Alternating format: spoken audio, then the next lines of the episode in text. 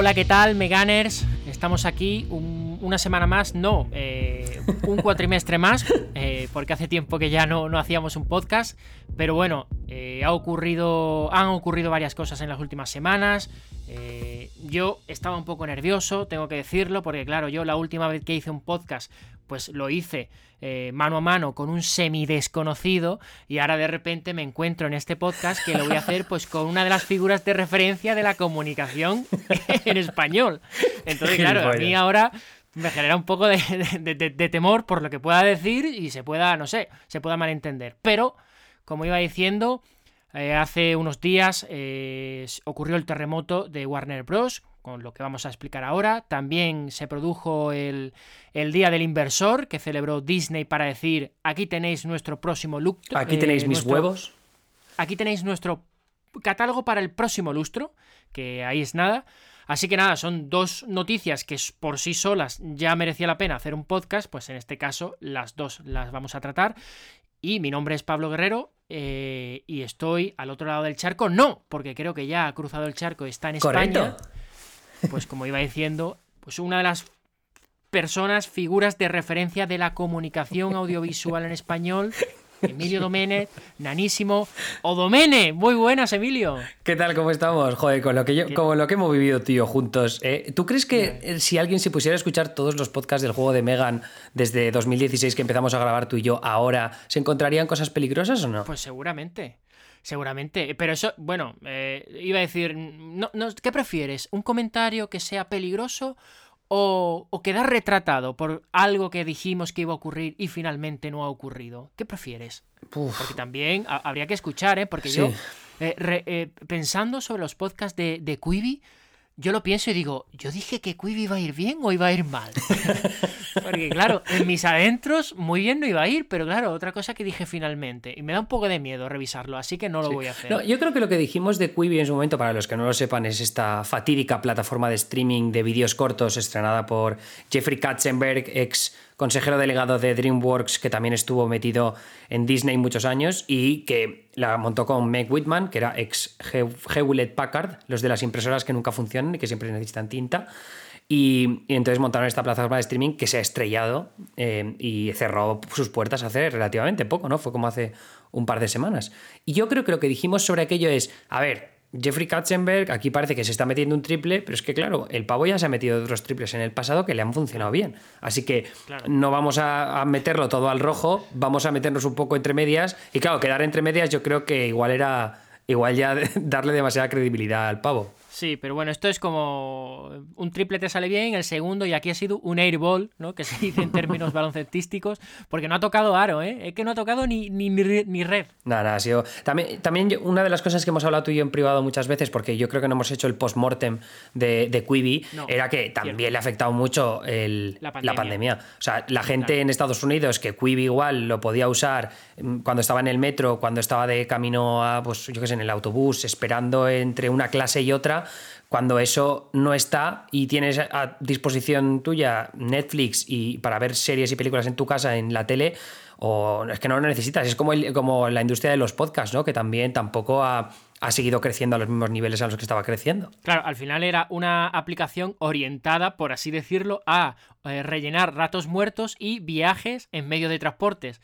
Y claro, hemos vivido eh, un año en el que ha estado media humanidad confinada, teletrabajando, no utilizando transporte público. Entonces al final es lo que dice, pues al final o me lo pongo en la tablet o me lo pongo en, la Smart TV que tengo de 55 pulgadas y el móvil, pues sinceramente no me voy a ver la serie esta del, del hermano hermano de Thor eh, por si lo matan o no. Pues no, me la veo. Y lo que me parece que sí que predijimos en su momento, eh, creo que lo hemos dicho tú y yo muchísimas veces, incluso antes de saber los primeros números de Disney Plus, era Disney Plus o Disney Plus, como queréis llamarlo, era que al final los dos grandes ganadores de las plataformas de streaming, sobre todo por todo lo que estaba cultivando Disney en paralelo, eran Disney y Netflix y que al final iban a ser complementos entre ellas y que los que iban a luchar las otras guerras del streaming iban a ser el resto, ¿no? Que es un poco de lo que vamos a hablar hoy, de cómo eh, Disney ha confirmado su estrellato y cómo desde el Olimpo de las plataformas junto con Netflix mira hacia a, los demás que están abajo intentando subir.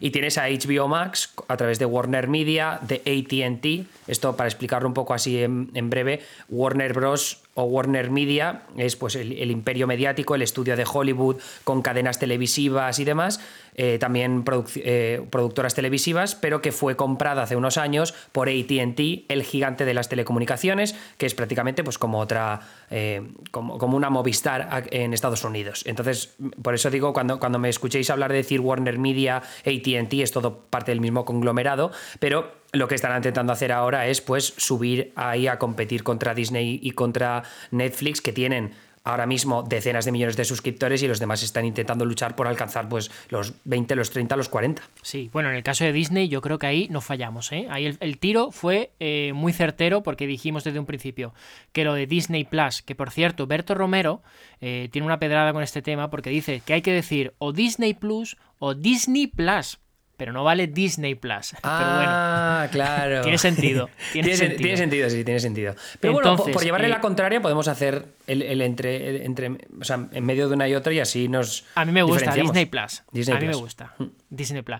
Eh, entonces, ahí creo que no fallamos el tiro porque eh, dijimos que, que esta aplicación era un win-win seguro que por el catálogo, que para todas aquellas familias con niños, que iba a ser un sí o sí, y efectivamente eh, están creciendo, bueno, una barbaridad. Ahora, ahora hablaremos eh, de cifras eh, y, de lo que prevén que van a tener eh, para 2024, pero lo cierto es que, eh, bueno, la estrategia le está saliendo a pedir de boca. Incluso con una sequía de tres pares de cojones, porque The Mandalorian se estrenó en el otoño del año pasado y desde entonces, ¿qué cojones ha estrenado Disney Plus?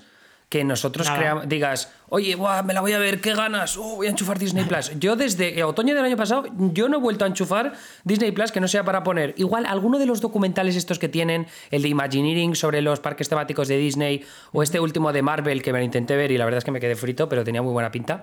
Que por cierto, es, entiendo que tú lo has visto, ¿no? Marvel 616. Eh, la verdad que no. Pues, macho, el primer no. episodio es sobre el Spider-Man japonés, que yo creo que a ti te fascinaría ese asunto. Bueno, bien, pero el, el, caso es que lejos de ahí ya digo que es que no he enchufado Disney Plus más que para ponerme películas clásicas de Disney para irme a dormir. Pues yo si te digo la verdad, lo único que he visto es eh, Tiana y el sapo, porque era un, de esto, una película de animación que no me he visto nunca. Mira, yo tampoco me la he visto. Racismo nanísimo. Horror horrorosa. horrorosa. y, y, y, poco más, ¿eh? ¿eh? Sé que han estrenado Noel, la película esta de Anna Kendrick con Bill Hader. Sí, me apetece un montón. No la he visto, sinceramente. Y lo que estoy viendo es al final, pues Baby Yoda. Si es que al final lo que mola es Baby Yoda. Joder, es una pasada. Bueno, Grogu, perdón, Grogu. Grogu, sí, Grogu. Bueno, que, que, que esto no te lo pierdas, esto es spoiler. Espero que mi sobrina no escuche este podcast, pero bueno, con siete años yo espero y creo que no. Pero no.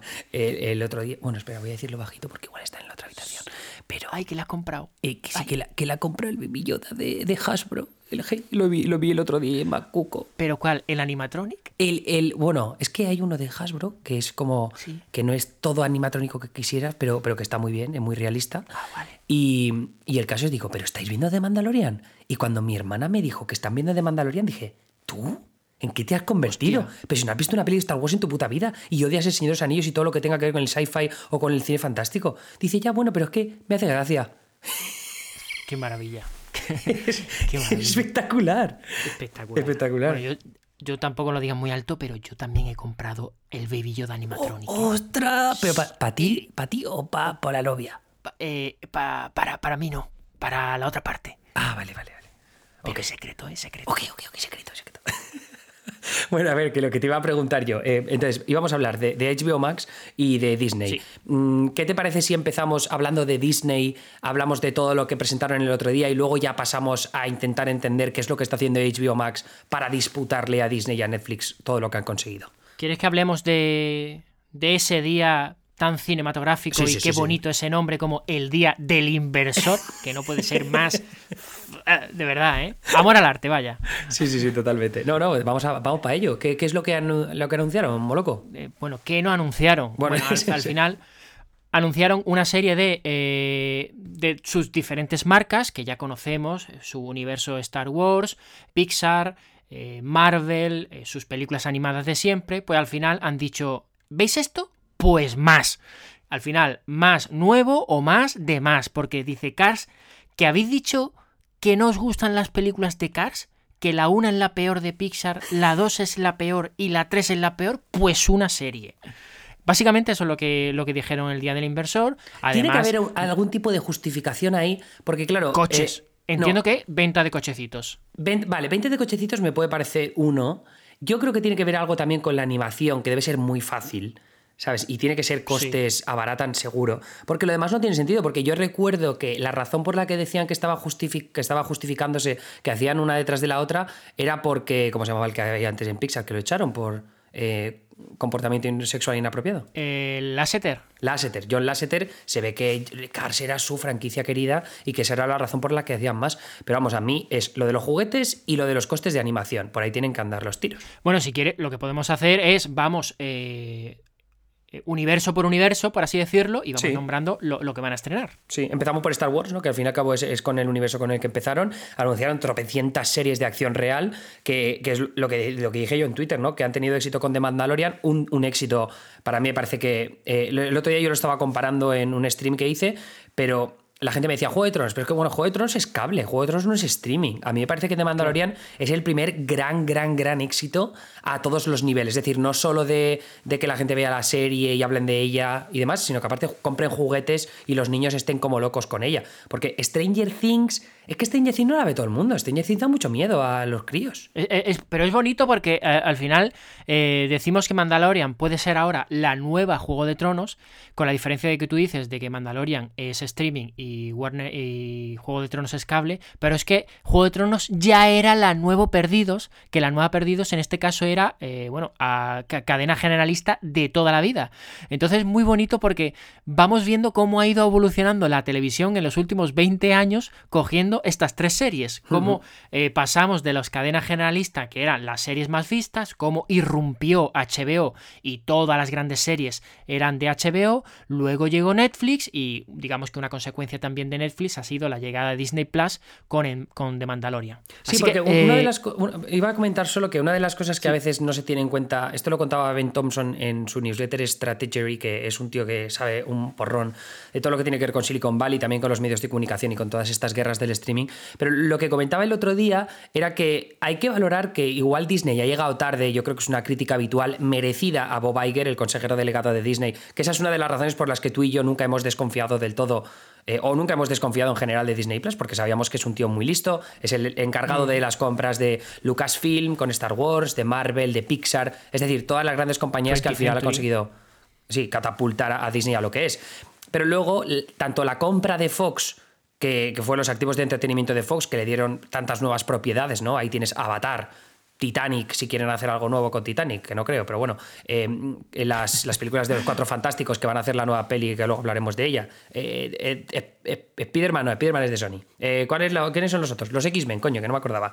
Pero eso era, era para tener más contenido para las plataformas de streaming, clarísimamente. Y luego la otra compra importante, que es algo de, la, de lo que la gente no habla, que tú y yo sí que lo hemos mencionado 200.000 veces, es BAMTech, que era una compañía de streaming que hacía plataformas de streaming, la compraron y con ella han construido Disney Plus, que es por la razón por la que lo que es la base tecnológica, que a mí siempre me ha parecido muy importante, la tienen muy bien cuadrada. Es decir, la interfaz de Disney Plus va de puta madre. Claro, de todas formas, la crítica de eh, Disney eh, ha llegado tarde, pero claro, quizás Disney es la única que se podía permitir llegar tarde. Claro, sin duda. Eh, y, ahora, mm, con todo, con todo eso, la diferencia que tienes que establecer, que tenemos que establecer entre lo que decías de Perdidos, de Juego de Tronos y ahora de Mandalorian, es que a diferencia de la cadena ABC, que era de Disney, que era donde se metía Perdidos, a diferencia de HBO, que ahora, pues con todo el follón que han tenido con la compra de ATT, la renovación de Warner Media, quién está de consejero delgado y quién no, que eso fue un follón que te cagas y ahora Disney con Bob Iger o con el Bob Chapek, este que es el que venía de los parques, que ahora es el nuevo consejero delegado, lo que han hecho es que pues no tienes ningún spin-off de Perdidos, no tienes ningún spin-off o secuela de juego o precuela de Juego de Tronos preparada para el lanzamiento y sin embargo ahora tienes 704.321 series de Star Wars que están a la vuelta de la esquina que van a empezar a salir a partir del año que viene, que es una locura. Bueno, pues si te parece, vamos a pasar ya a, a, nombrar los anuncios y hablamos un poco de ello. Bueno, lo que nos dé en nuestra sabiduría, porque bueno, hay títulos que sabemos poco y encima si no somos muy, muy del universo de Star Wars, yo por lo menos, yo sé que tú sí lo eres porque te da para una hora de conversación con Pedro allí, ¿no? Pero entonces, eh, yo te voy diciendo y si te suena algo me dices. A ver, en Lucasfilm tenemos eh, sobre todo eh, la serie de Obi-Wan Kenobi, con el regreso de anuncio. Tremendo, además súper esperado, porque se habló que si en su momento iba a ser uno de los spin-offs, eh, una película independiente, finalmente va a ser una serie, con el regreso de Iwan McGregor y aquí la sorpresa, Hayden Christensen como Darth Vader. Que yo he dicho toda mi vida que es a la persona a la que más odio de todas las precuelas. Pero no sé por qué me hizo incluso ilusión. Te, hizo ilusión, ¿no? Porque, porque, porque volvió. No, eh, porque por un momento dejaste de ser Domene y volviste a ser Nani de Alcoy, que fue al cine pequeñito a ver que pues eso, la carrera de vainas, e, esas películas que al final, pues bueno, tienen mucho arraigo, ¿no? Entonces, esa fue la, gran presentación. Y luego tenemos el Rangers of the New Republic eh, y Ahsoka, que es el personaje que interpreta spoiler, spoiler, el personaje que interpreta Rosario Dawson en uno de los últimos capítulos de, esta segunda temporada de Mandalorian. Y que bueno. Si no, si no eres seguidor de Star Wars, no es spoiler en realidad. Eh, ya ves tú, porque ni idea, porque encima yo personalmente, que no me estoy viendo las, las series de animación, pues a mí este personaje, bueno, es bastante desconocido. Más títulos. Andor, otra serie. Eh, Sobre el personaje de Cassian Andor que interpretó Diego Luna en Star Wars Rogue One. Correcto. Star Wars, Star Wars The Bad Batch. Una animada nueva con Dave Filoni, que es el mismo de, Clone Wars y tal. Correcto. Star Wars Visions. Ni puta idea, ¿eso qué es? bueno, tenemos Lando, que en este caso será la serie de Lando Calrissian. Tenemos el acólito, ¿no? De acólite. Y... De acólite. Por cierto, que, sepas, eh, voy a contar aquí una, cagada mía tremenda. Cuando estaba haciendo. Esto no debería contarlo porque en realidad meterme problemas, pero bueno, no, voy sí, a contarlo. Dime, di, di, Cuando estaba haciendo el hilo de, de todas las anuncios de Star Wars, bueno, yo estaba camino del aeropuerto o sea, eh, con 20 maletas encima, mil cosas, que no sé cómo conseguía tuitear. Además, tuiteaba en cada parada de metro, porque en el metro de Nueva York no hay internet entre parada y parada. Total, que yo estaba agobiadísimo ya, estaba hasta los cojones. Y cuando llegó el anuncio de la mierda esta de ¿Cómo has dicho que se llama? El de el Lando. El de Lando. Yo leí Justin Simien, ¿vale? Y no caí en la cuenta que era el pavo, el director de Dear White People, que es una película que me encanta. ¿Y pensaste que, era el actor que interpretaba a Lando? No, exacto. Pensaba que era el actor que interpretaba a Lando porque lo confundí, que no sé cómo se llama ahora, con el actor que salía en The Get Down. Este que era muy alto, que luego salió en, no, en Pokémon Detective Pikachu, ¿no? ¿No salía ese? Sí, que es el mismo de Jurassic World. El mismo, el mismo. Pues no sé cómo coño se llama ese crío, que yo los confundí. Y, nada, pues eso, que quedé, un poco mal, pero bueno, borré el tuit y lo arreglé. Es decir, que yo leí ese tuit tuyo fallido. Sí. Y también hay que decir que eh, se han presentado 78 series y has errado en la del protagonista negro. No pasa nada. Pues por eso digo que, soy un racista. Eh, entonces, eh, más, más contenido. Android Story, eh, historia de un androide, muy bonita. La nueva película dirigida por Patty Jenkins, que me gusta mucho, Patty Jenkins, porque ha, pasado... Y el anuncio buenísimo, el anuncio buenísimo. Me, gusta mucho, no, no, no tanto por su trabajo, que también, sino porque está metida en las dos narrativas que vamos a tratar hoy, que es el tema Warner Bros. y, Disney. En este caso, Patty Jenkins va a dirigir Rogue Squadron, Así que, pues estupendo. Será en, en principio un spin-off, una película independiente, que no va a dar paso a, a, trilogía, o sí, ya veremos. ¿Y qué más tenemos? me parece fantástico. ¿Te parece, ¿Te parece maravilloso? También eh, dentro de lo que es Lucasfilm, que no solo Lucasfilm no solo aglutina Star Wars, también eh, se ha presentado la serie de Willow, que es una serie es una película mitiquísima, mitiquísima que va a interpretar de nuevo el protagonista Willow.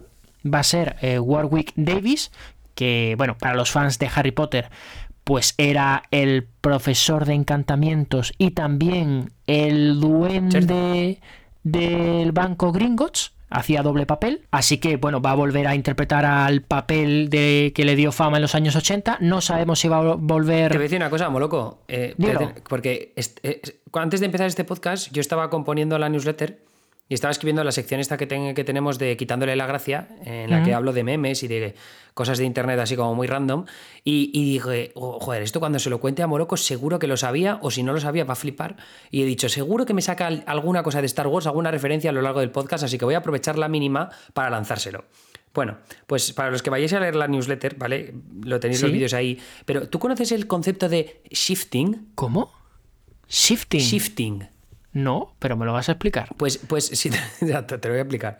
Eh, esto es un concepto de chavales adolescentes, ¿vale? Que ahora mismo se quieren ir a realidades paralelas y tienen ah. unos métodos, hay uno que es el método del cuervo, otro que es el método de Alicia en el País de las Maravillas. Entonces es una forma de quedarte medio sobado y soñar, o, ellos creen que es una realidad paralela, que es como lo llaman eh, realidad deseada, creo que es Desired Reality, DR, y entonces lo que hacen es imaginarse que van a ir a Hogwarts y que van a vivir un curso y que se van a enamorar o que van a tener una relación sentimental o sexual con Draco Malfoy. Y tú ahora te metes en TikTok, buscas hashtag shifting y vas a ver a miles de chavales, en general chavalas, hablando sobre sus experiencias con el shifting de sus relaciones sentimentales sexuales con el personaje de Draco Malfoy y del tiempo que han pasado en Hogwarts. Y vídeos de chavales llorando porque se han despertado después de 20 minutos de shifting, de haber pasado no sé cuántos años de curso escolar en Hogwarts. ¿Qué te parece? La verdad es que no me sorprende. Eh, si te digo la verdad, lo que me sorprende es que lo que, eh, lo que imaginan es eh, estas chavalas que van al mundo de Hogwarts y se lían con Draco Malfoy, ¿no? Sí, parece que ahora a todo el mundo le pone Draco Malfoy. sí, no, bueno, es que en el universo fanfic de Harry Potter, lo que hay es mucho eh, tema de amor entre Draco y Harry. Por eso es la sorpresa. Ah, cierto, es verdad. hay mucho... Sí, sí, les gusta emparejarle, pero bueno, eh, que a, favor de las dos cosas, de Draco con Harry y Draco con todas las chicas eh, que quieran. Una confesión, una confesión. Eh, Pablo, ¿has escrito alguna vez un fanfic de Potter eh, que, junte a, no la, Harry No, la verdad, no, la verdad. Y solo me he leído un fanfic de Harry Potter en mi vida que se llama Harry Potter y el legado maldito. Uy, qué palo. entonces. Bueno, eh, ¿qué te iba a decir? Que Willow no sabemos, yo creo que no, no volverá para la película Val Kilmer, porque la verdad es que actualmente está, la, última noticia que tenemos es que estaba enfermito, eh, estaba ahí ah, luchando contra el cáncer, y luego eh, su carrera no estaba muy allá. Así que es una pena porque era uno de los personajes icónicos de esa película de Willow.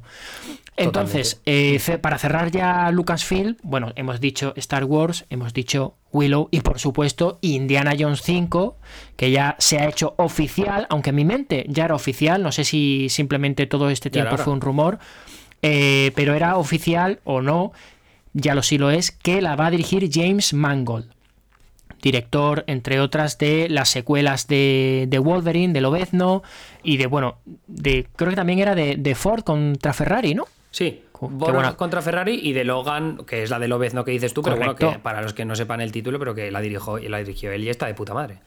Correcto. Así que nada, tendremos en un par de añitos película número 5 de Indiana Jones, que bueno, que supongo que será...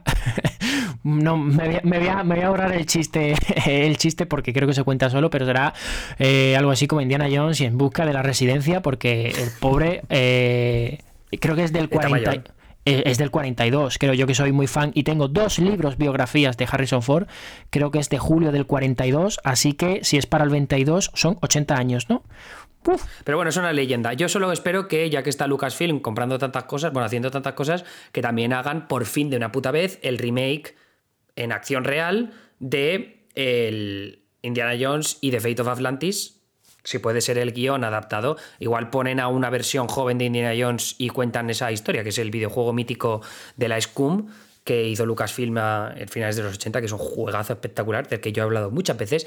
Pero bueno, bien, eh, pasando ya a otro tema, la siguiente parte de la que queríamos hablar es de Pixar y Disney Animation, eh, que Walt Disney Animation Studios pues son los que hacen Frozen, Zootopia y luego Pixar, pues evidentemente Toy Story y compañía. Yo creo que el gran anuncio de todo ese conjunto de películas, aparte de las series que van a hacer de Moana, van a hacer la serie de Cars que decías tú antes. Serie de todo, de eh, todo de todo. Sí, de Zootopia también van a hacer serie, pero a mí el anuncio más especial de todos es que van a, van a, hacer una nueva película de Toy Story sobre la historia original del personaje de Buzz Lightyear, que esto lo vamos a explicar bien, lo voy a explicar yo así fácil, sí. pero se ve que la historia va a contar porque eh, le pone voz Chris Evans. Entonces, oye, pero ¿por qué le pone Chris, voz Chris Evans si en la película original le ponía la voz otro? Bueno, pues porque resulta que es que no va a ser el personaje de Buzz Lightyear que conocemos nosotros, sino el personaje astronauta que fue al espacio en el que se basó el, o sea, el, juguete de Buzz Lightyear. Es decir, es dentro del universo de Toy Story,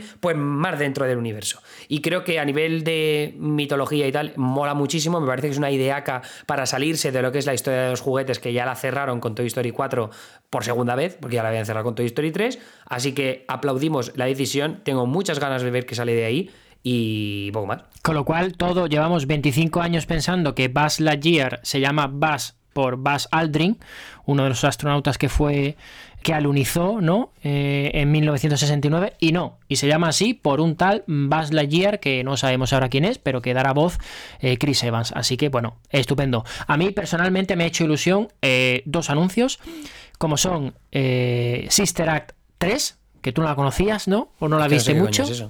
Pues, pues, la película de, de, Whoopi Goldberg es una monja de cuidado, creo que se llamaba aquí en España. Eh, y básicamente ah, es coño, que. sí, esa se cuál claro, En la primera tenía que huir de su, de su novio, que era así un poco mafioso, había visto un asesinato y se, se metía en un convento. Pensaba que cuando has dicho tenía que huir, lo has dicho tan rápido que por un momento pensaba que habías dicho tenía COVID y yo, joder, sí que lo cogió pronto, macho. No, todavía no. bueno, no sabemos, ¿eh? que, se, que se están sacando muestras y ya vamos por 2019 y a lo mejor hace llevamos más tiempo conviviendo, no lo sabemos. Eh, entonces, me gusta mucho esa porque es un poco Retorno a la infancia, porque es que la típica película que han echado en Telecinco 500.000 veces.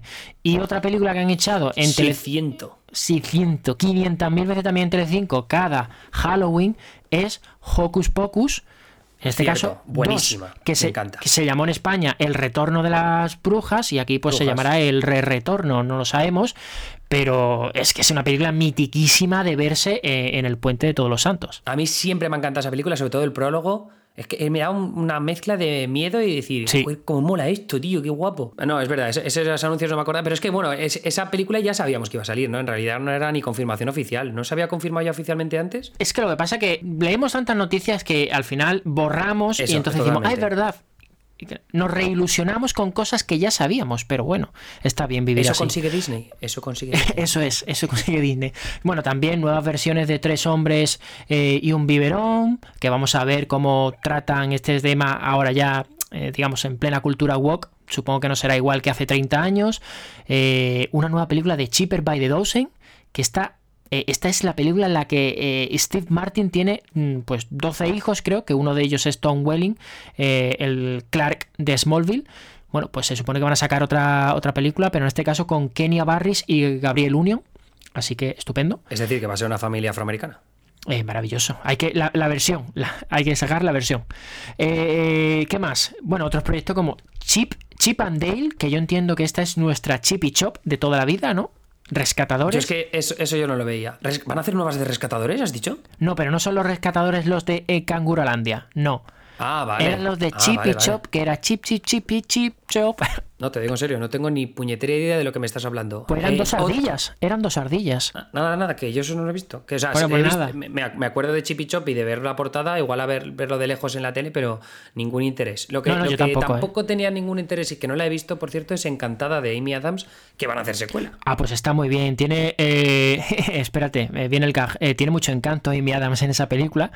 Tiene ese tipo de interpretación tan brillante, ¿no? Que, que irradia mucha luz. Eh, vamos a ver cómo, cómo, sale ahora la secuela después de su paso por, por la película esta de, que ha sacado con, eh, en Netflix, que yo todavía no la he visto, pero que dicen los críticos que es una de sus peores interpretaciones de su carrera. Así que, bueno. ¿Qué más? ¿Qué más? ¿Qué? Duras declaraciones. Muy duras, sí. ¿Qué más? Eh, yo creo que ya podemos pasar a Marvel, ¿no? Si es que lo demás. Sí, tampoco, sí, tampoco. Bueno. Que Marvel, lo importante me parece que ha sido, bueno, lejos de enseñar nuevas cosas de, pues, ahora Visión y Bruja Escarlata, que tienen eso de WandaVision, que es una serie que parece que nos quieren volar un poco la cabeza. A mí me recuerda bastante a Legion y me da miedo que tire por esos eh, por esos, eh, ¿cómo se dice? derroteros. Derroteros, derroteros es la palabra, muy bien, bien, buscado, bien intervenido. Y luego vamos a, hemos visto que pues eh, Halcón y el Soldado del Invierno también viene el año que viene, la nueva serie de Loki que tengo muchísimas ganas, aunque yo pensaba que iban a tirar más del, del factor histórico, pero no, sí, y se ve que parece que no. Se ve que no. Lo mm. cual es decepcionante porque a mí me, hubiera parecido muy divertido ver a Loki tomando decisiones así trascendentales en cosas que han pasado a lo largo de la historia y cambiando realidades paralelas. Pero a mí, ¿sabes lo que pensé yo cuando vi que no iba por esos, por esos tiros? Iba a esos tiros. Que Disney no se quiere meter en temas complicados de cambiar cosas de la historia. Sí, ¿no? ¿No quiere un Loki ahí conchavado con Adolf Hitler? es, poco Disney eso, ¿no? es poco Disney eso, sí. yo creo que les da mucho miedo meterse en temas así que puedan ser un poco polémicos. Bueno, pues sí, pues está. Ah, bueno, también eh, Hawkeye. Cierto, con Hailey Steinfeld. Con Hailey Steinfeld, que ya es el principal motivo para verla. Eh, She-Hulk, eh, o She-Hulk, protagonizada por Tatiana Maslany. Nice. Y qué más, bueno, también una I'm Groot, que tiene que ser maravilloso los diálogos de esa serie. Eh, un especial de vacaciones de Guardianes de la Galaxia. Eso puede molar mucho, eso, puede, estar guay. Oye, ¿has leído, ¿has leído lo de lo de tu amigo Chris Pratt? Ah, un momento, o sea, he leído que Marvel ha confirmado que Star-Lord es bisexual, ¿no? Es bisexual y tiene una relación poliamorosa. Y está la gente haciendo chistes de, claro, de Chris, Pratt, anuncia que deja el universo Marvel por motivos desconocidos. claro, para los oyentes hay que decir que Chris Pratt, bueno, eh, no es, digamos, del ala más progresista de Hollywood, por así decirlo. A ver, más que no sea progresista, es que es un tipo muy religioso, ¿no? Y sí. entonces ha tenido ahí alguna...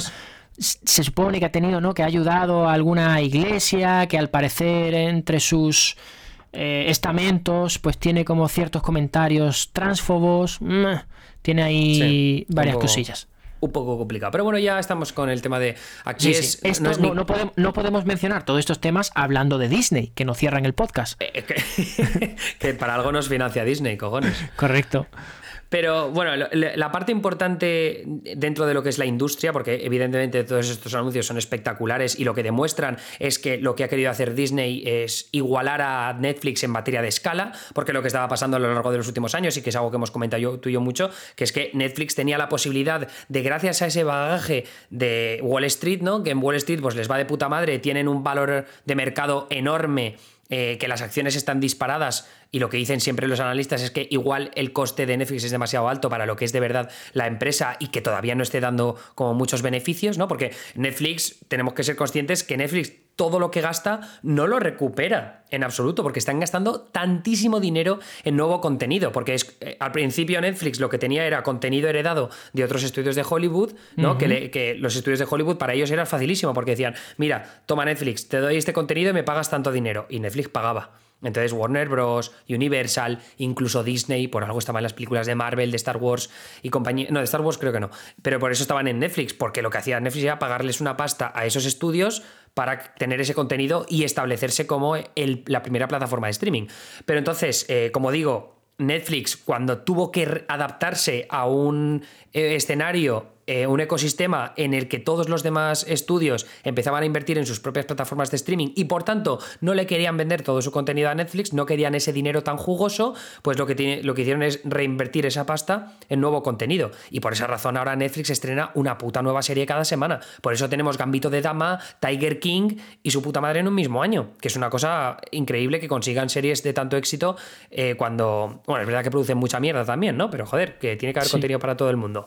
Y a lo que quería llegar yo es a que Disney eh, durante estos últimos años no ha tenido nada que mostrar, lejos pues de Mandalorian, que fue la primera gran serie de Disney Plus y la única hasta este, hasta este momento, pues dijeron, sí, pues vais a flipar. Ahora claro. no toca a nosotros y no solo vamos a, vamos a estrenar muchas cosas, sino que lo vamos a hacer de nuestras mejores marcas culturales mm. y aparte con una inversión de la hostia. Así que puede ser que no veamos todo buenas series, pero lo que está clarísimo es que la inversión que va a haber detrás de ellas, los valores de producción van a ser flipantes. Pero además yo creo que en el caso de, lo, del Día del Inversor y, y digamos de, del catálogo que va a tener Disney para el próximo lustro, yo creo que se podría decir algo que ya hemos mencionado respecto a Netflix y es que no importa tanto la calidad como mencionas, porque seguramente habrá pues algunas series que van a ser masivas y que lo van a petar y luego habrá la gran mayoría que va a pasar sin pena ni gloria o directamente que va a ser muy mala. Eh, pero como decíamos con Netflix, Netflix lo que quiere es eh, que sus suscriptores consuman horas y horas y horas de su contenido. Y yo creo que en este sentido Disney va igual. Es decir, hay que ser conscientes de que si, si se van a presentar seis o siete series del universo Star Wars, no van a ser seis o siete buenas series. A lo mejor la buena... es imposible. La, buena es la del personaje de Rosario Dawson y la de Obi-Wan Kenobi, a lo mejor, y las otras pues son, bueno, pues para rellenar, para ampliar el universo, para los fans. Sabes Pues perfectamente que al final no va a ser buena ni la de Obi-Wan ni la de Rosario Dawson y que al final la más random, que es la de Cassian Andor, va a ser la buena. Correcto, yo también, yo también lo creo. Entonces, eh, y al final lo que importa es ampliar el catálogo, tener catálogo propio y enganchar a la gente para decir, joder, macho, es que me voy a ver eh, Disney horas y horas y horas y horas porque, bueno, porque me lo, me lo ofrece y ya está incluido. Y de vez en cuando, pues como hace Netflix, te sale un Gambito de Dama, te sale un Stranger Things, te, sale un Dark y eh, habrá que ver si, si, lo petan las series esperadas o no. Porque bueno, yo creo que en esto también hay un poquito de, de también de, de, la voluntad del espectador, porque yo no sé eh, si, eh, bueno, sí lo sé, me parece imposible que Netflix esperara el arrase que está teniendo Gambito de Dama. Es que no me lo creo. Ya, Entonces, no, no, después de la promoción que hicieron, que fue tan, vamos, nula, poquísima que fue, al principio. Que fue, fue, poquísima, fue, poquísima, y luego es cuando están sacando ya el cómo se hizo, entrevistas y tal. Entonces yo supongo que Disney también tendrá de repente alguna serie que no lo espere, que lo petará y entonces dirá, pues vamos a tirar por aquí, vamos a ampliar temporadas, vamos a ampliar universo de los personajes, etcétera. Así que, pero bueno, lo importante es que hace un año estamos haciendo podcast de diciendo que Netflix no, eh, o sea, que Netflix tenía mucho contenido que ofrecer nuevo y que Disney era interesante pues para familias con niños que tenían toda la historia de la cultura pop infantil y adolescente, por así decirlo, pero que no tenía nada nuevo que ofrecer. Bueno, pues esto desde hace unos días ya ha cambiado y ya va a tener muchísimo nuevo que ofrecer Disney. Lejos de eso, otra de las partes que me va a interesar mucho a nivel de producción de, de Disney, hemos estado hablando de todo lo que es Disney Plus hasta este momento, pero no hemos hablado de lo que puede pasar en Hulu, en FX, en... Mmm, Correcto. bueno, todas las cadenas que van a mm, suministrar contenido a todas estas plataformas, pero primero falta establecer un poco la diferencia entre lo que va a pasar dentro de las fronteras estadounidenses y fuera de ellas, porque por un lado lo que va a pasar es que en Estados Unidos vas a tener eh, ese tripartito de Disney Plus, ESPN Plus, que es todo lo que tiene que ver con eventos deportivos y demás. Y luego Hulu, que Hulu sí. va a tener pues las series de FX, el contenido más adulto que no quepa dentro de ese contexto más familiar para toda la familia de Disney Plus. Uh -huh. eh, y luego en Latinoamérica, por ejemplo, va a pasar algo diferente. Como en Latinoamérica sí que está ESPN, lo que van a hacer es eh, mantener la diferenciación entre eh, Hulu, me parece que está. No, Star, perdón, creo que es. Star, va a ser sí. Star por un lado, Disney uh -huh. Plus por el otro y ESPN por el otro.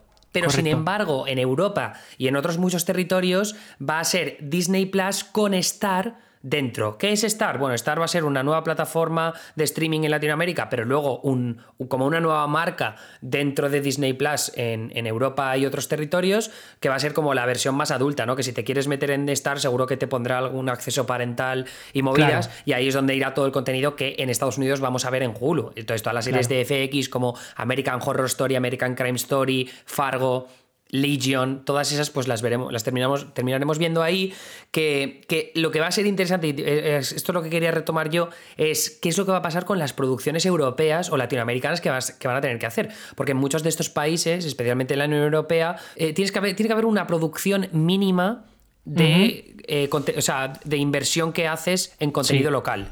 Entonces, uh -huh. en el caso de Netflix, que ha hecho La Casa de Papel, que ha hecho Dark en Alemania, que ha hecho, aquí está esta de los zombies en Francia, de los, eh, ¿cómo se llaman? Los zombies revolucionarios, ¿no? Pues entonces sí, bueno, falta ver qué es lo que van a hacer, qué va, qué va, a hacer Disney, ¿no? Porque qué va a hacer, series, una Hannah Montana en España. No sé, o sea, me, me va a parecer muy interesante bueno, cómo hacen Ju la inversión. Juana Montana.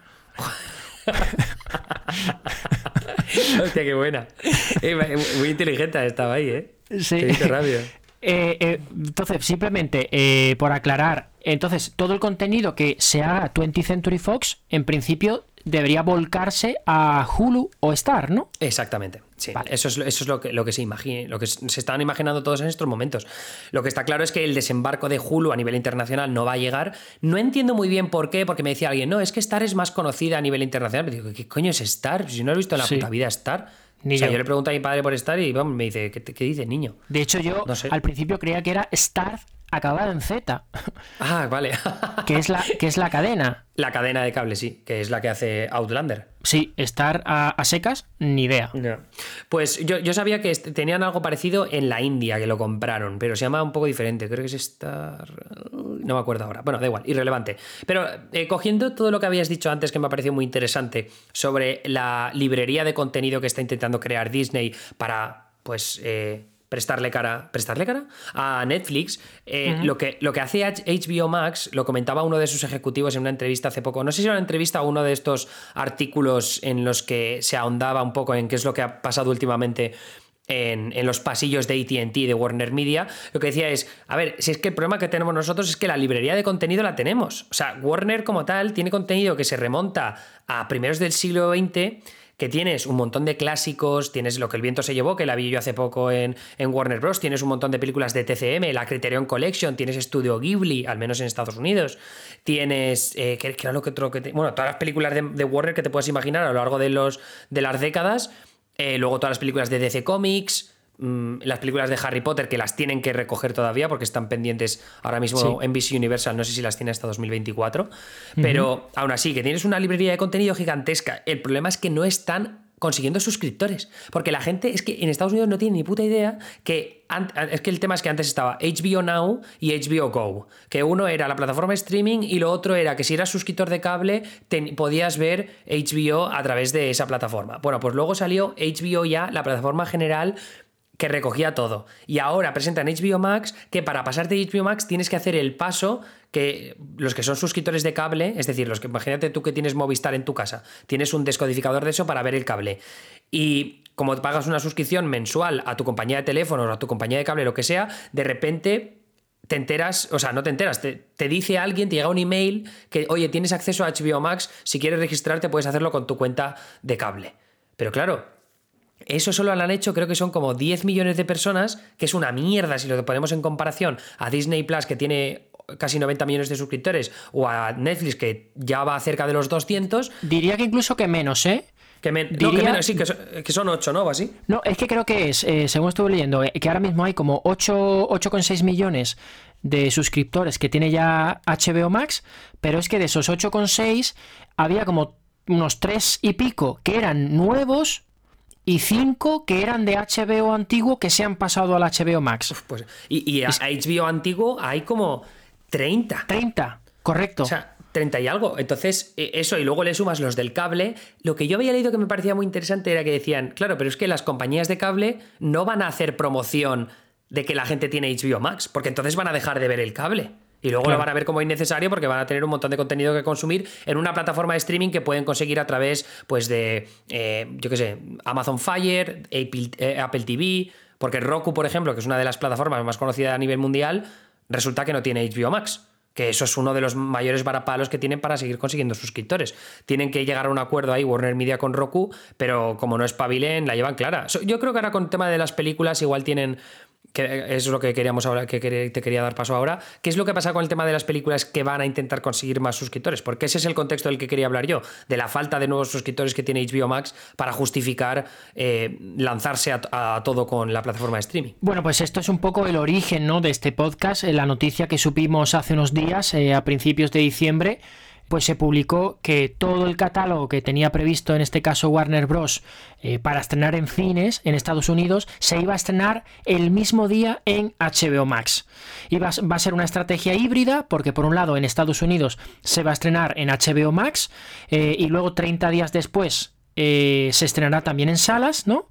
Y te lo estoy preguntando porque no sé si también se va a estrenar directamente en salas. Sí, sí, sí. se va a estrenar eh, un mes, durante el primer mes, la película en salas y en HBO Max. Y a, partir del primer mes se quita de HBO Max y solo salas. Mientras que en el resto del mundo eh, se va a estrenar directamente en cines. por poner un ejemplo, en España se va a estrenar eh, Wonder Woman 1984 el 16 de diciembre en salas, mientras que en Estados Unidos se va a estrenar en eh, Navidad y se estrenará en salas y en HBO Max durante un mes.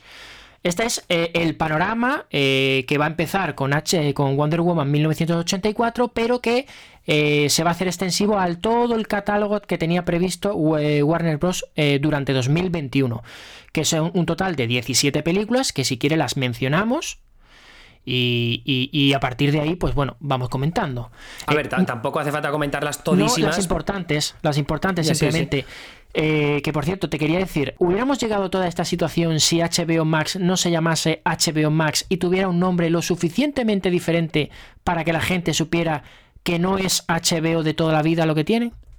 Porque yo me pregunto, digo, eh, porque, claro, eh, ¿por qué tan, tan, poca gente hace el paso de HBO antiguo a HBO Max? A ver, la verdad es que no tengo ni idea, pero yo quiero entender que sí, que lo que ha complicado todo este asunto es que HBO arrastre tantos nombres diferentes. Es lo que te decía antes, que estaba HBO Now, HBO Go, Luego tienes HBO, la cadena de cable, y HBO, lo que fue después, la plataforma de streaming que lo aglomeraba todo. Y ahora de repente tienes HBO Max, que te dicen, no, pero esto tiene películas clásicas y tiene no sé qué.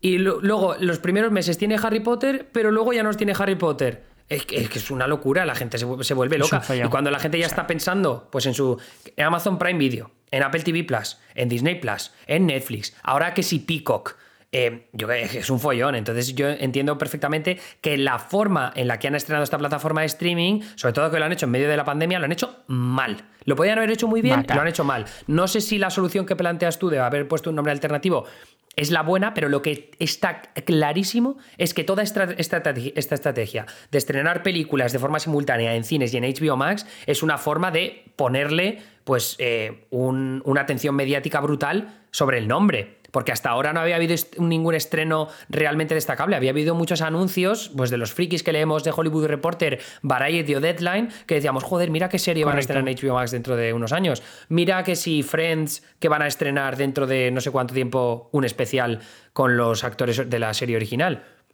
Entonces, eh, me parece que esta es la forma de reconducir un poco esa estrategia. lo único que sí que quería apuntar antes de seguir hablando de los títulos era que lo que va. La razón por la cual se estrena a lo largo de un mes en HBO Max y luego se quita, es porque en ese primer mes es cuando los cines se llevan menos porcentaje de la película.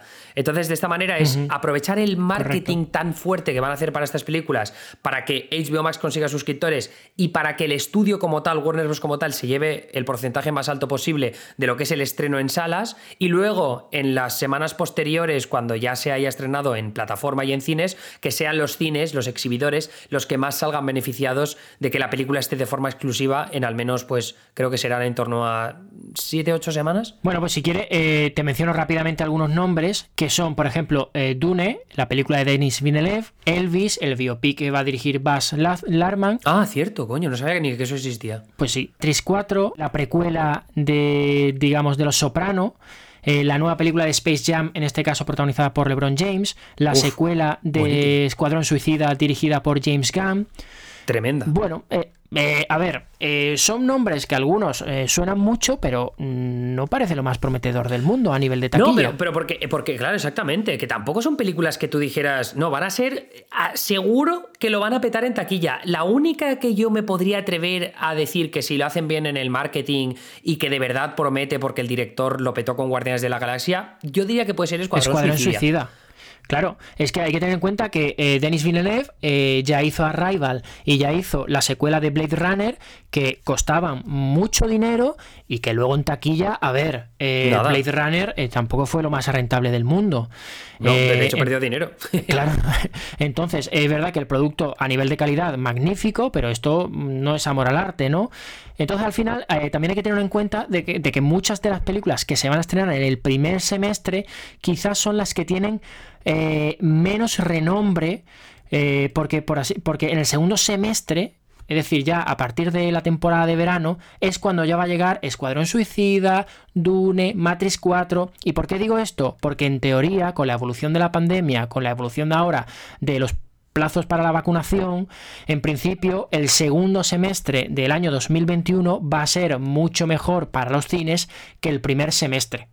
Entonces hay también que tener en cuenta, porque no me parece casualidad, que los nombres que se van a estrenar durante los seis primeros meses, pues son, oye, Mortal Kombat, una nueva versión, eh, Tommy Jerry, ok, Godzilla contra Kong, que yo no sabía ya ni que esta era la tercera o la cuarta película de esta saga. Hombre, la otra estuvo bien, la, de, la del pavo que va a dirigir Metal Gear Solid, el Jordan Buck Roberts, es aquella. Que esa película, bueno, era un puto videoclip, pero bueno. Pero eso cuál es, ¿tú cuál, cuál hablas? Porque tú viste la de Millie Bobby Brown, porque yo no. Esa, esa, esa es la que digo yo. Ah, pues yo no la vi. Eh, entonces, al final, la precuela de Los Sopranos, eh, que sí, que está muy guay, pero a ver, eh, no son 700 millones de, dólares en taquilla. No, ni de coña. entonces, al final, son nombres que, ojo, que, casualmente son los del primer semestre. el primer semestre, digamos, la primera tanda es más flojita a nivel de taquilla que la segunda, que es cuando ya vienen los nombres gordos. Entonces, ahí, la, única. Yo estaba diciendo Escuadrón Suicidia el otro día leyendo a. Creo que se llama. ¿Cómo se llama? Siempre se me olvida el nombre, Jamie Alexander, creo que es esta chica de Vox que escribe sobre las guerras del streaming y está siempre muy centrada en Disney, pero decía que The Matrix 4 es la única que ella cree que va a ser seguro un bombazo, que me lo puedo creer por una simple razón. Porque la renaissance de Keanu Reeves en estos, este último par de años ha sido brutal. Yo creo que se ha convertido ya en, en, un tío tan, tan sumamente querido por tantas divisiones diferentes del Internet moderno que, que yo creo que sí, que eso, sí que me constaría sí que me cuadraría que esa película lo petara mucho en taquilla. Bueno, y ahora lo está petando, ¿no? Con Cyberpunk, ¿no? Bueno, Cyberpunk, que tiene más bugs que su puta madre, pero, bueno, más o menos. Eh, hablo, de, hablo de yo en el newsletter, si alguien quiere ahondar un poco más en ese asunto. Sí, pero, pero es verdad, pero además eh, eh, yo creo que se juntan dos cosas, que es el efecto nostalgia de, digamos que 20 años después, una nueva de Matrix, y en este caso con, esta, con este renacimiento que está teniendo Keanu Reeves en sus últimos años, con sus personajes de John Wick, con su, bueno, con su historia personal, que también ha hecho que sea muy querido en redes, así que, que puede ser muy interesante, pero es verdad que las demás, uff, eh, y, yo leía eh, a, diferentes expertos eh, de Hollywood, analistas, que decían que a lo mejor gran parte de culpa de que Warner Media haya dado el paso en hacer esto en 2021 es porque en realidad el catálogo que tienen no era muy jugoso. Que si hubiera tenido mm. una nueva de Harry Potter, una nueva de Batman, una nueva de lo que sea, a lo mejor no lo hacen. Que cada día está más cerca el día en el que se anuncie esa serie de Harry Potter Correcto. desde el principio. Claro, bien hecha, bien, bien, bien. Perfecto. Ahí, que, una clase de pociones dure un puto capítulo entero. Eso es lo que quiero yo. Eso es lo que quiero eso, Bueno, eso o que eh, cancelen el universo de Animales Fantásticos, porque claro, como, como aquí no hay un mes normal en el que no haya una movida con Johnny Depp o con J.K. Rowling, así que eh, vamos a ver. Totalmente. Ah, no, ahora solo yo creo que queda esperar un poco a ver cómo responde la audiencia al estreno de Wonder Woman 1984, que está pues apenas nada, la semana que viene, ¿qué cojones? Se nos, ha olvidado, se ha olvidado un dato también importante, que no es baladí, que es, ah. ojo, que se estrena en HBO Max en Estados Unidos, en el resto del mundo se va a estrenar en salas. Casualmente, Tenet, que ha sido el gran y prácticamente único estreno de Warner Bros. en este año pandémico, no hizo nada en Estados Unidos, 50 y pico millones, y hizo 300 millones fuera de Estados Unidos, que para la situación son unos muy buenos datos. Totalmente, una, locura. Pero también es verdad, es que los cines de Nueva York y los de Los Ángeles, chapaos. Están cerrados. Claro, claro, entonces a lo mejor eh, desde Warner pueden estar diciendo, pues yo estreno fuera de las fronteras, estreno en salas, que me hagan cada película hará lo suyo, pero que me hagan 100, 200, 300 millones cada uno lo suyo, y aquí en Estados Unidos donde no va a ir la gente al cine, por lo menos durante el primer semestre, pues la estrenan en HBO Max y la gente que diga, ¿dónde puedo ver la nueva de? Pues en HBO Max. Entonces la publicidad ya está hecha que se va a tener que dar mucha prisa para ese desembarco internacional de HBO Max. Veremos qué tal va ese desembarco, porque a mí me parece que se están dando demasiada prisa. Eh, no sé si llevaban preparándolo desde hace tiempo, pero por la forma en la que han anunciado toda esta transición, me cuesta creer que llevaran planeándolo muchos meses. Así que mm, yo eso me va a parecer muy interesante, ver si de verdad funciona como. Porque, porque es que, por ejemplo, en Europa, HBO está controlado por HBO Europe, que me parece que está en Escandinavia, no sé en qué país, no sé si en Finlandia. Eh, y, entonces, claro, eh, eh, no sé, me parece que va a ser complicado. Voy, quedo a la espera un poco de ver cómo va a ser esa distribución internacional y quién la va a manejar, si va a estar más centralizado como está Disney Plus o como está Netflix, o, si no, si va a ser de otra forma, porque Netflix, por ejemplo, tiene esas divisiones espectaculares en el resto del mundo, Disney ya tiene ese armatoste desde hace siglos, Warner también lo tiene desde hace muchos años, pero no a nivel de plataformas de streaming como ha conseguido hacer Disney a lo largo de los últimos dos años. Así que la duda queda ahí, pero lo, otro es lo que decíamos de Wonder Woman 1984. Si se hace el estreno, vemos cómo funciona y sobre todo ver si nos cuentan algo sobre el número de suscriptores que van a conseguir. Correcto. Eh, hay que decir que antes hablamos de Disney. Disney ahora mismo está en torno a los 80 millones de, de, suscriptores. Netflix en torno a los 200. Disney tiene unas expectativas de 260 millones de suscriptores para 2024. Como hemos dicho, HBO eh, Max ahora mismo tiene 8,6 cuando en realidad podría tener 30 millones si todos los usuarios de HBO normal eh, se pasaran a HBO Max y no los tiene. Eso por un lado. Y otra cosa que quería decir, simplemente para ir terminando, porque sé que, te tienes que ir, eh, hablar por encima de, cifras es que Patty Jenkins, directora de Wonder Woman 1984, y Gal Gadot, Wonder Woman, la protagonista, se ve que eh, Warner Bros. les ha pagado, indemnizado con unos 10 millones de dólares para cada una, porque claro, eh, aquí al final eh, se hacen unos contratos de, en función de si la, la, película funciona más o menos en taquilla. en, el, en, el, momento en el que no se estrena en taquilla, hay que renegociar ciertas condiciones.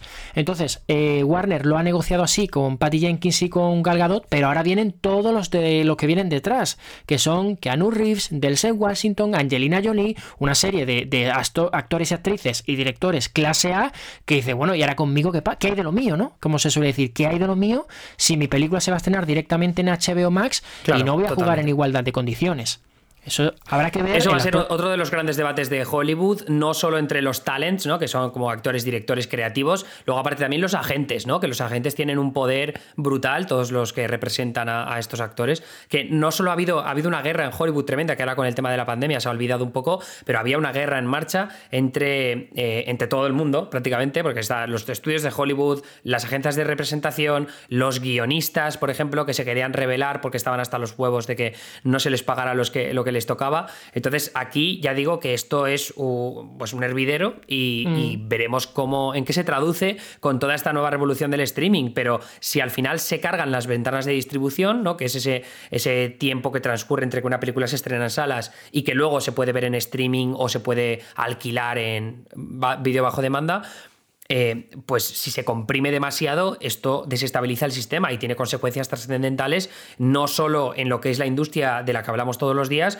sino también en los salarios de las personas y en el dinero que terminan llevándose unos y otros, que al final eso es lo más importante en la industria. Si a alguien le toca en el bolsillo, va a haber una consecuencia, va a haber una respuesta. A no ser, y ya ahora sí que termino, a no ser que seas Christopher Nolan, que has elegido aquí como, como líder sindicalista y que además de las declaraciones más jugosas en estos últimos días, cuando dijo aquello de que muchos actores y directores se acostaron sabiendo que tenían la película con la mejor productora del mundo y se levantaron viendo que la película se iba a estrenar en, en la peor plataforma de streaming posible, posible, que son unas declaraciones y un titular bastante para hacer clic pero bueno, eso dijo él.